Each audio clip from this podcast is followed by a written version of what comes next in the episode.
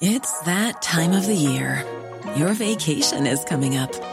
You can already hear the beach waves, feel the warm breeze, relax, and think about work.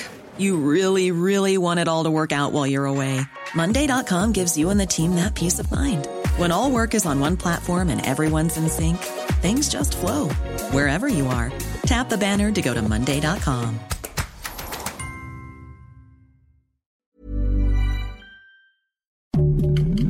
Heraldo Podcast, un lugar para tus oídos.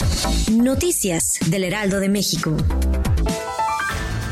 Tras 600 días de inactividad, la Plaza México anunció que a partir del 28 de enero volverán las corridas de toros a su sede. Esta noticia surge poco después de que la Suprema Corte de Justicia de la Nación autorizara reanudar este espectáculo taurino. El exmatador Mario Zulaika presentó los nueve carteles para la temporada, mismos que incluyen nombres como Joselito Adame, Pablo Hermoso de Mendoza, Alejandro Talavante, entre otros.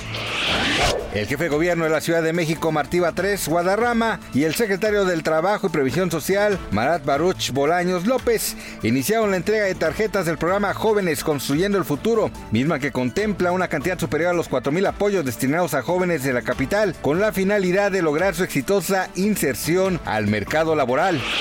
La tarde de este jueves 11 de enero, el primer tribunal de apelación anunció la revocación de la sentencia impuesta en contra de María de Los Ángeles Pineda, esposa del exalcalde de Iguala José Luis Abarca y en la que se dictaminaron alrededor de 10 años de prisión. Atención fans de Marco Antonio Solís el Buki, porque este año el cantante de música romántica realizará una extensa gira por Latinoamérica y Europa. Afortunadamente se presume que los boletos serán accesibles para todos los bolsillos y presupuestos, por lo que nadie se quedará sin ver la presentación del intérprete de Si no te hubiera sido. Gracias por escucharnos, les informó José Alberto García. Noticias del Heraldo de México.